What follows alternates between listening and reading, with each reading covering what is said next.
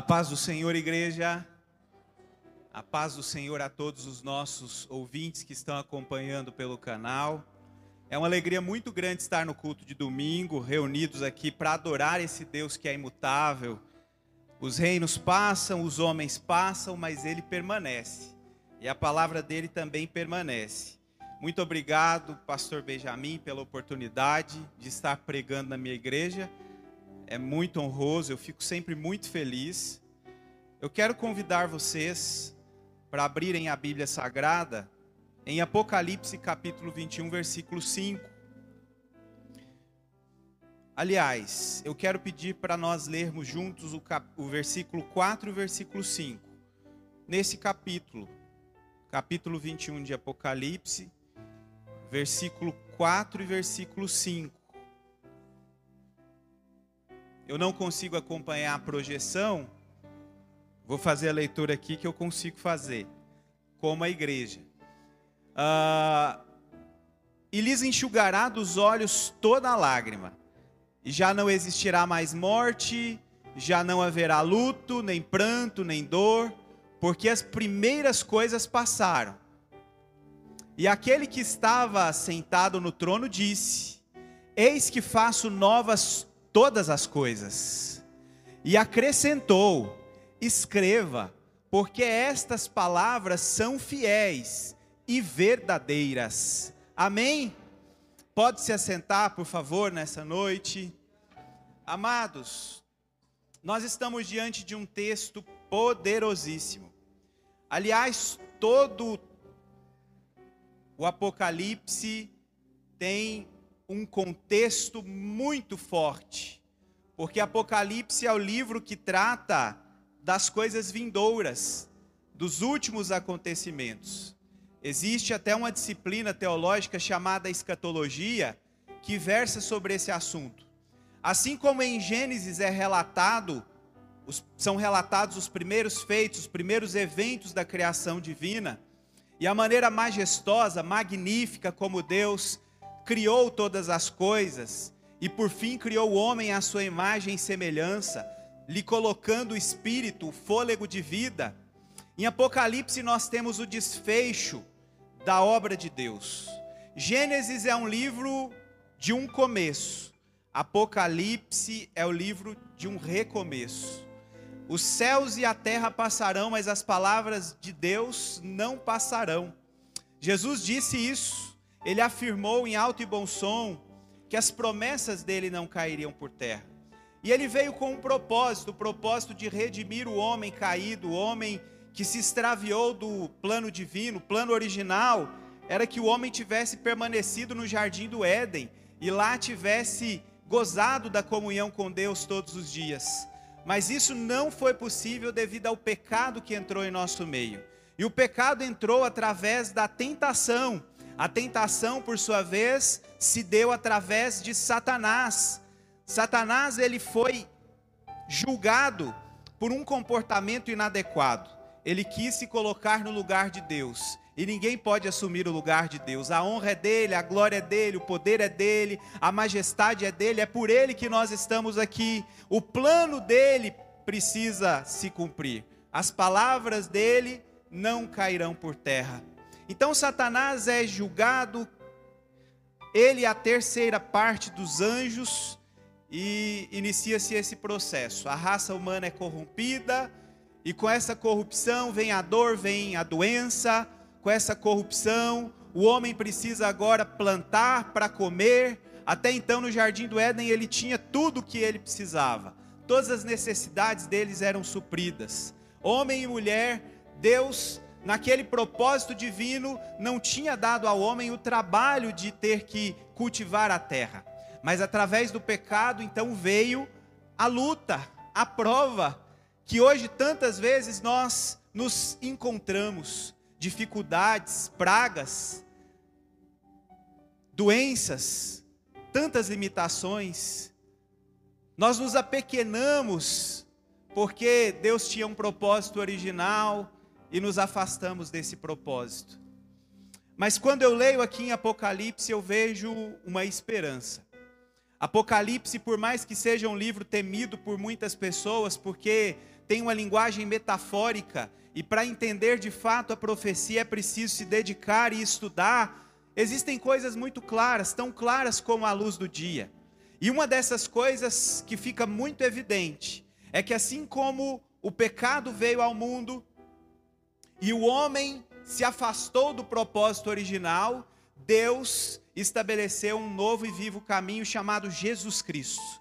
E através de Jesus Cristo, Deus possibilitou ao homem a estabilidade espiritual, a estabilidade de se reconectar com Ele. Quando nós estamos em Jesus Cristo e a Bíblia o chama de o novo e vivo caminho, nós estamos nos religando a Deus, nós estamos voltando ao propósito original. Mas o certo é que tudo que o homem faz precisa ser cobrado de alguma maneira. E se você ler melhor o livro de Apocalipse, você vai perceber que há de fato um juízo de Deus, que Deus irá julgar os homens, aqueles que pecaram, aqueles que se desviaram, aqueles que, mesmo após esse novo e vivo caminho, resolveram negá-lo, serão, assim como foi com Satanás, julgados e estarão distantes de Deus, mas agora não mais por um tempo, pela eternidade. Então Apocalipse vem trazer a cada um de nós essa visão, uma visão clara de que Deus tem um plano, um propósito e esse plano vai se realizar. Mas o final precisa ser melhor do que o princípio. Se no princípio o homem pecou e a queda do homem anulou dele a possibilidade de ter comunhão com Deus, em Apocalipse Deus está nos trazendo a grande verdade. Ele nunca desistiu de mim e de você. Ele não desiste, ele não dorme. A Bíblia diz que aquele que guarda as nossas vidas, ele não dorme, ele não está descansando, ele continua trabalhando e ele tem enviado profetas, ele tem enviado ministros, ele nos deu a palavra dele que é viva e eficaz para nos convencer nos convencer da verdade. Ele enviou o Espírito Santo para nos constranger e nos mostrar qual é o caminho. O Espírito Santo, ele nos convence do pecado, da justiça e do juízo. O Espírito Santo não nos condena, mas o Espírito Santo, ele nos aponta o caminho. E nessa noite o Espírito Santo me trouxe aqui e trouxe você, e ele está falando com você que me acompanha pela internet. Existe um propósito divino de Deus. Esse propósito é uma novidade de vida. Esse propósito não é andar por um momento com Deus, mas é andar por toda uma vida e a eternidade também. Deus não fez o homem para ser mortal, Deus fez o homem para ser eterno. O pecado trouxe a morte, mas a vontade de Deus é que nós vivamos a eternidade com Ele.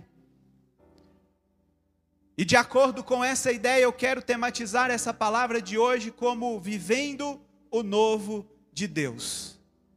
Existem coisas velhas que precisam ser deixadas para trás.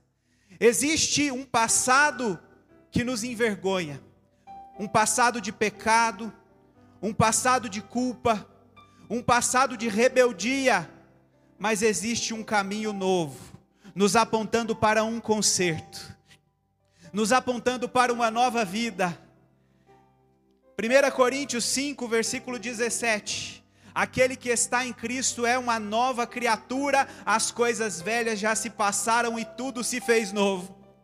O novo de Deus se realiza quando eu e você nos encontramos na pessoa bendita de Jesus Cristo e através da pessoa bendita de Jesus Cristo, os nossos pecados são perdoados, a cédula de dívida contrária a nós é rasgada, porque esse é o propósito de Deus. Ele não fez o homem, ele não fez a mulher para permanecer distante, para permanecer num propósito adulterado de realizar as suas próprias vontades, de seguir a sua própria vocação, mas ele nos fez e ele deseja que nós vivamos o seu propósito eterno quando eu e você nós aceitamos Jesus como nosso Salvador, quando nós declaramos que o sacrifício dele na cruz do Calvário é suficiente para perdoar os nossos pecados, é suficiente para sarar as nossas feridas, o inferno treme, as portas do inferno não prevalecem, porque o propósito de Deus então se renova nas nossas vidas.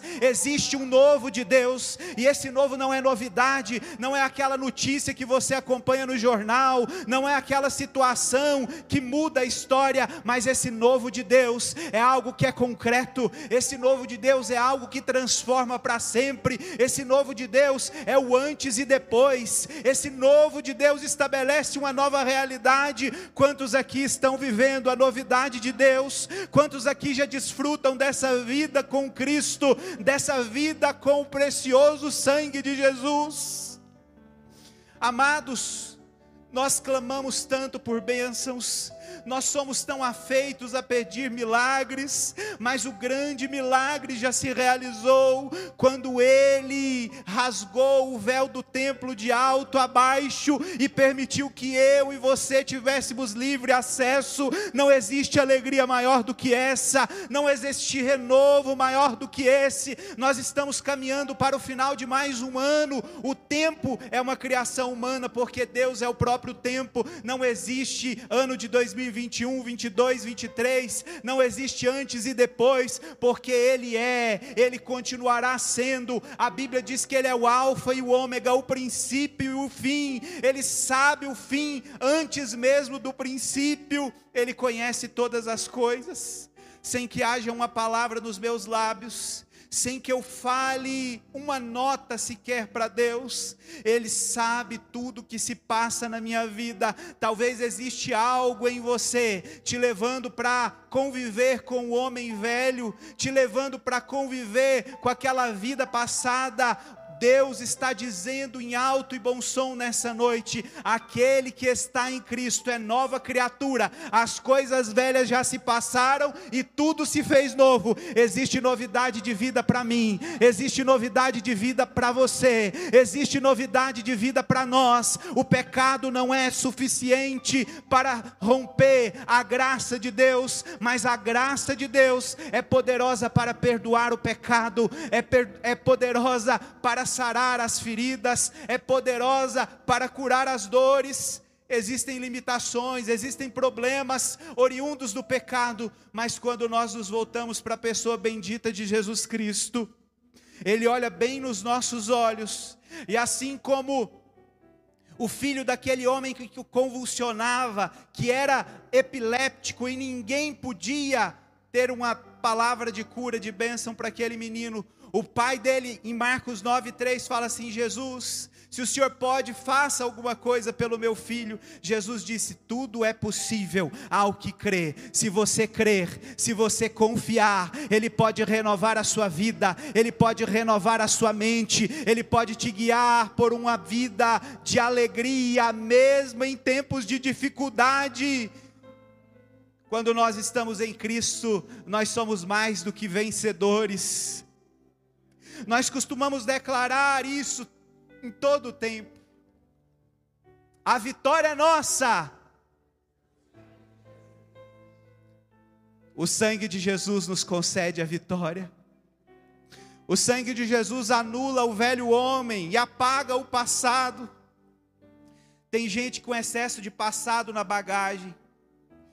Tem gente que precisa fazer do passado apenas uma cadeira de balanço e não mais um status contínuo da sua vida. Passado, quando se torna algo muito presente na nossa vida, é sinônimo de doença. Ninguém dirige um carro olhando para o retrovisor a maior parte do tempo, mas se dirige olhando para o para-brisa. O retrovisor me mostra quem eu já fui, e dá para mim a perspectiva clara daquilo que eu devo evitar, mas é olhando para frente, é seguindo para o alvo, conforme Paulo diz em Filipenses no capítulo 3, esquecendo das coisas que para trás ficam, prossigo para o alvo, pela soberana vocação de Deus, eu prossigo para o prêmio que me está preparado desde a eternidade. Existe um prêmio, existe uma vocação, existe um propósito de Deus. Esse propósito de Deus vai além de prosperidade na terra, esse propósito de Deus vai além de um casamento, esse propósito de Deus vai além de uma faculdade, esse propósito de Deus é a eternidade. Jesus afirma que aquele que negar a si mesmo terá cem vezes mais nessa vida e além dela a eternidade. Eu não estou dizendo para você que ele não tem promessas de bênção, muito pelo contrário, ele tem as melhores bênçãos para você. A Bíblia diz que as mãos dele estão estendidas, os ouvidos dele não estão entupidos e ele está pronto para te abençoar. Qual é a sua necessidade? Qual é o tamanho do seu problema? Qual é o tamanho do desafio que você tem? Isso não importa, porque maior é o que está conosco do que aquele que está no mundo. Existe uma novidade de Deus para o homem. Essa novidade implica em ter uma vida transformada. Mas quando eu leio o, o livro de Marcos, e Jesus está falando a respeito de se colocar vinho novo em odres velhos, ele diz assim: é impossível colocar algo novo em uma coisa velha. Você já percebeu? O Daniel do café não está aqui, mas quem gosta de tomar um cafezinho quentinho? Quando você faz um novo café, você precisa jogar fora aquele que está dentro da garrafa, porque o café frio ele estraga o café quente. O café que é quente fica morno. E tem gente que fica requentando coisas. Tem gente que fica colocando coisa nova, mas o odre é velho, o recipiente é velho, é cheio de mágoa, é cheio de pessimismo, é cheio de pecado, é preciso despejar o líquido antigo, o conteúdo velho, é preciso jogar fora para que um conteúdo novo entre.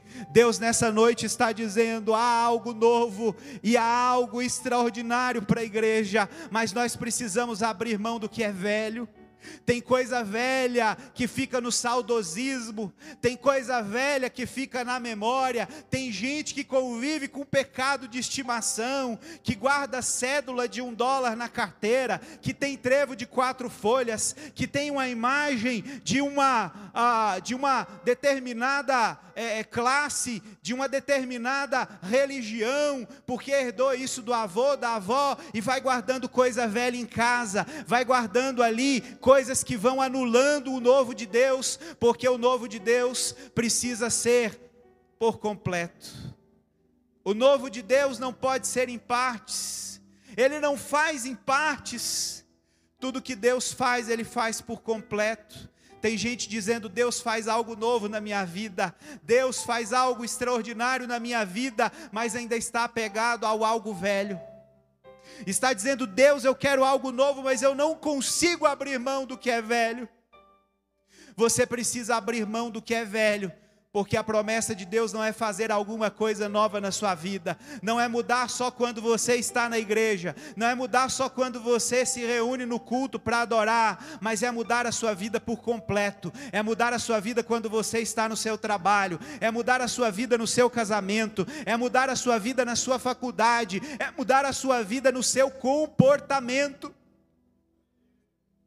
A promessa dele é fazer tudo novo. Ele dirige a palavra a João e diz: João, eu vou enxugar dos olhos deles todas as lágrimas, não haverá pranto nem dor. Eu vou fazer tudo novo. Escreve aí, porque essas palavras são fiéis. Eu fico imaginando Deus com a autoridade que ele tem, com o poder que ele tem, e eu fico me perguntando por que ele pede para João escrever. Ele pede para João escrever porque aquela promessa não era só para João. Aquela promessa era para todo o povo de Deus. Aquela promessa era para a posteridade. Aquela promessa era para a igreja em todo o tempo. Essa promessa é para mim. Essa promessa é para você. Quantos acreditam nisso? Quantos tomam posse disso? Existe uma promessa. Mas tem gente que não toma posse da promessa, porque fica olhando para o passado. Israel, quando estava saindo do Egito, num determinado momento da jornada, começou a olhar para trás.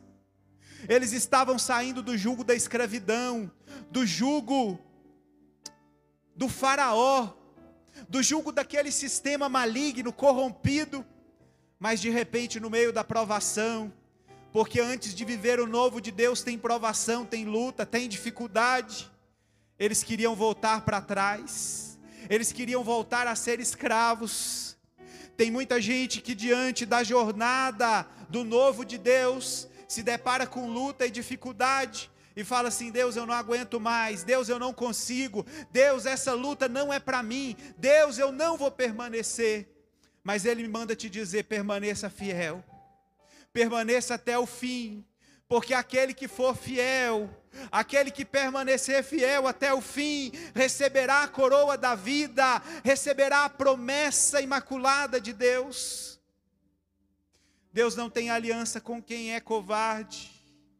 O reino dos céus não é adquirido por pessoas covardes, por pessoas que anulam a sua fé diante de dificuldades. O reino de Deus é tomado por esforço. É um tremendo esforço ser crente. É um tremendo esforço dar bom testemunho. É um tremendo esforço guerrear em dias tão maus, em dias que a escuridão toma conta da terra, em que os valores que não podem ser negociados estão sendo vendidos a preço de banana. Mas o Espírito Santo de Deus nessa noite está dizendo: você precisa viver o meu novo, não é o novo que você quer, é o novo que eu tenho para você. E esse novo implica em uma mudança interna, implica em uma mudança de pensamento. Isaías 43. E aqui eu já quero partir para a conclusão dessa palavra. Isaías 43. Deus diz ao profeta: Ainda antes que houvesse dia, eu sou. Agindo eu quem impedirá? Tem gente saindo fora do propósito e deixando de viver o novo de Deus porque recebeu a proposta de alguém. Uma proposta de trabalho se tornou algo mais interessante. Um prazer instantâneo se tornou algo mais atrativo. A lei do reforço imediato e do menor esforço tomou o controle do bendito Salvador.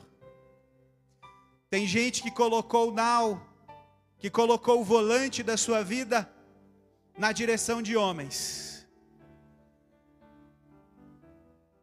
É com muita propriedade que eu quero me dirigir a você que me vê e a você que está na igreja que sabe bem disso. Uns confiam em carros, outros confiam em cavalos. Eles se encurvam e caem, mas nós confiamos em Deus. E quem confia em Deus permanece de pé. Quem confia em Deus permanece confiando, porque aquele que prometeu é fiel para cumprir. Pode até ser que o diagnóstico te diga que você não vai conseguir, Pode até ser que a porta se feche para você. Pode até ser que alguém diga que você não é capaz. Mas se a promessa dele é que há algo novo sendo realizado, pode confiar, pode acreditar, pode ter certeza, porque ele está trabalhando e quando ele opera, ninguém pode impedir, ninguém pode anular. A bênção dele ele vai fazer e a promessa dele ele vai realizar. No mesmo texto em Isaías 43, o profeta ele diz o seguinte: Parem de ficar olhando para as coisas passadas. Parece que um dia desses eu preguei sobre futuro e hoje eu estou falando muito de passado. Mas tem gente que está tão focada no passado que já ficou doente.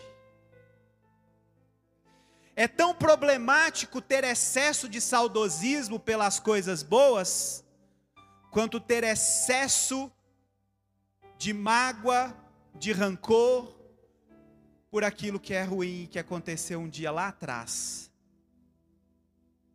Porque quem vive de passado certamente não consegue usufruir do presente e dificilmente vai conseguir olhar para o futuro com esperança. Mas quem consegue colocar o passado no seu devido lugar e olhar pela ótica do futuro, do projeto de Deus, essa pessoa transita uma vida saudável. O profeta diz: parem de ficar olhando para as coisas passadas, para as coisas antigas. Eu vou fazer uma coisa nova. E essa coisa nova já está surgindo. Essa coisa nova já está sendo feita. Sabe por quê? Deixa eu te dizer uma coisa. O que Deus promete que vai fazer de novo na sua vida já está realizado porque antes que existisse o tempo, ele já é. Aquilo que ele te prometeu que vai fazer, na ótica dele já está realizado. Ele só está esperando o tempo certo de você receber, porque você é ser humano, é temporal, é limitado, mas na ótica de Deus já foi realizado e nenhum dos planos dele pode ser frustrado. Mas tem gente que não tem essa fé. A promessa de Deus não é vazia. A promessa de Deus não é temporária, ele não muda, não existe sombra de variação nele.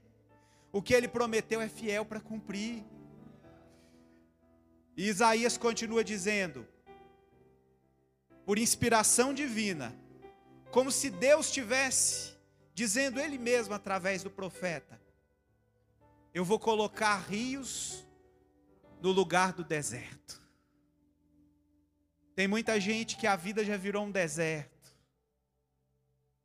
De repente, é uma área da vida, ou a pessoa já está, na verdade, tão desequilibrada, por um pensamento doentio de que não vai conseguir, de que não vai avançar, que a vida dela virou um deserto, um ermo. Mas a promessa de Deus é fazer o deserto se transformar em manancial. Meus amados, houve um determinado momento da história da humanidade que Deus olhou do céu e não viu um justo, nenhum sequer.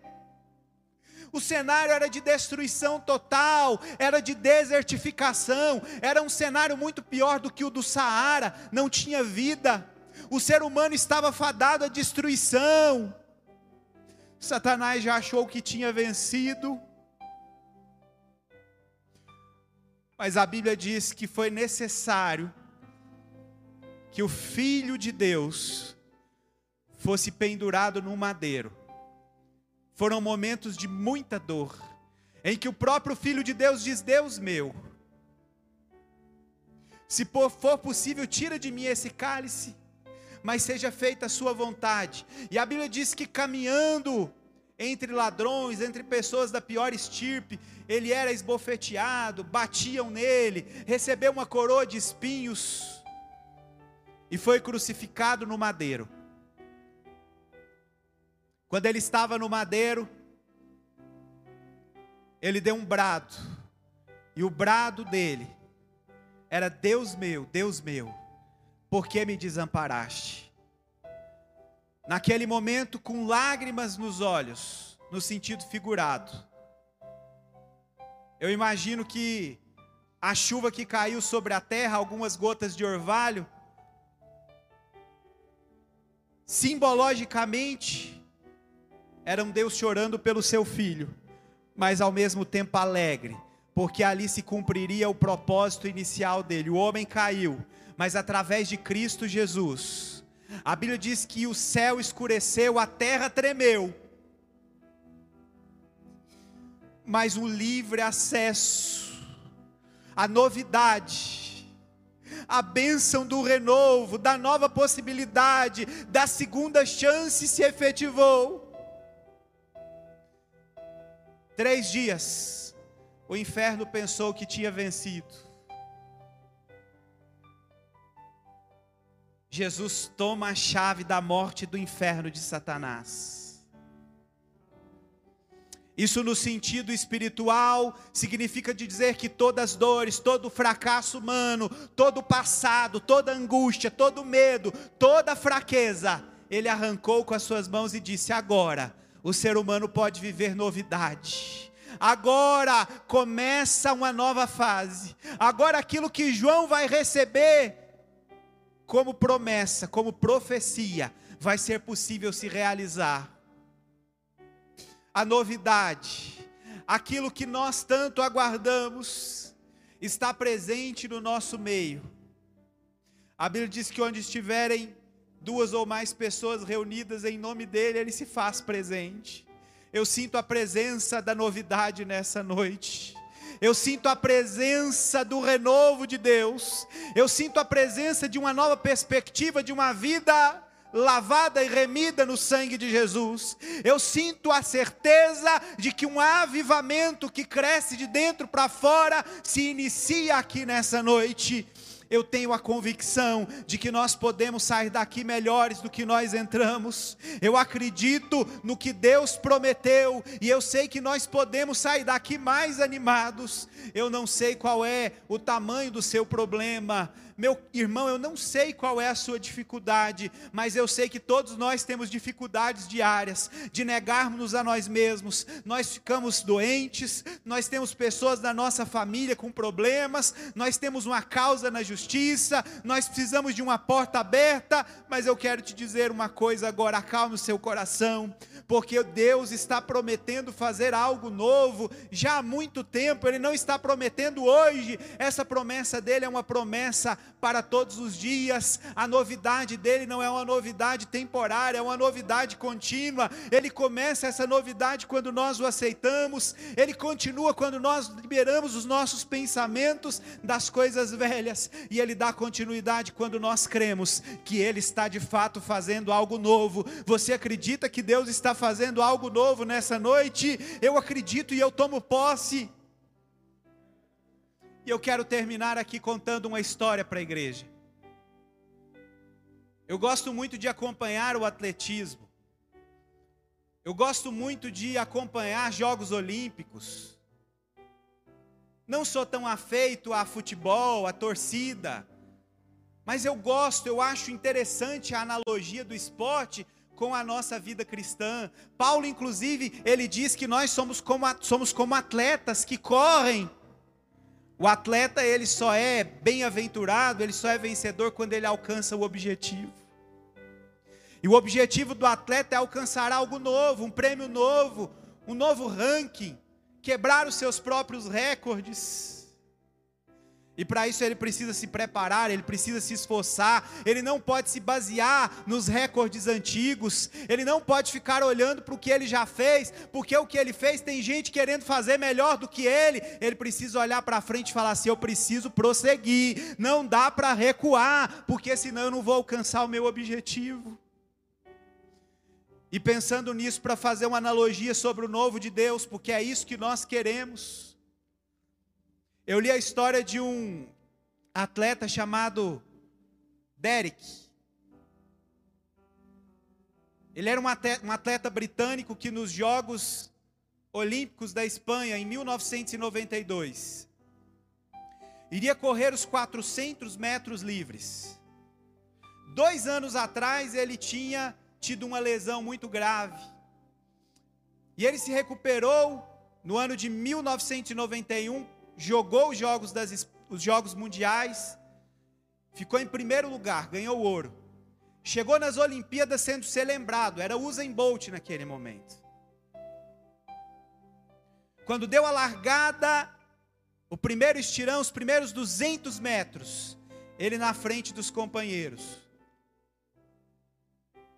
De repente, com 250 metros da corrida, faltando 150 metros para chegar, ele lesiona o tendão. Ele tem uma dor lancinante naquele momento. E ele para, a dor era tão grande que ele para. Naquele momento passa um filme na cabeça dele.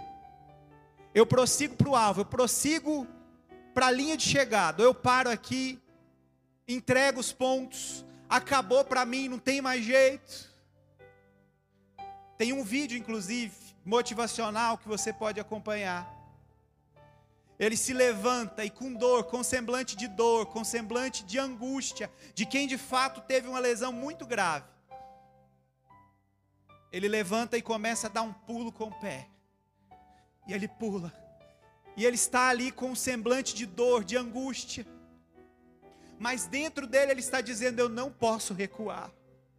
Eu não posso deixar de viver esse propósito. Eu não posso deixar de avançar para o alvo. E os médicos chegam, os paramédicos chegam querendo tirar ele daquele propósito, mas ele afasta os médicos e continua. De repente alguém sai lá da arquibancada correndo. Era um senhor de meia idade, uns 60 anos, forte. Aquele senhor com um boné chega. E de repente ele abraça aquele jovem. Pega aquele jovem como se ele quisesse carregá-lo no colo e ele começa a apoiar aquele jovem para que ele chegue ao seu propósito.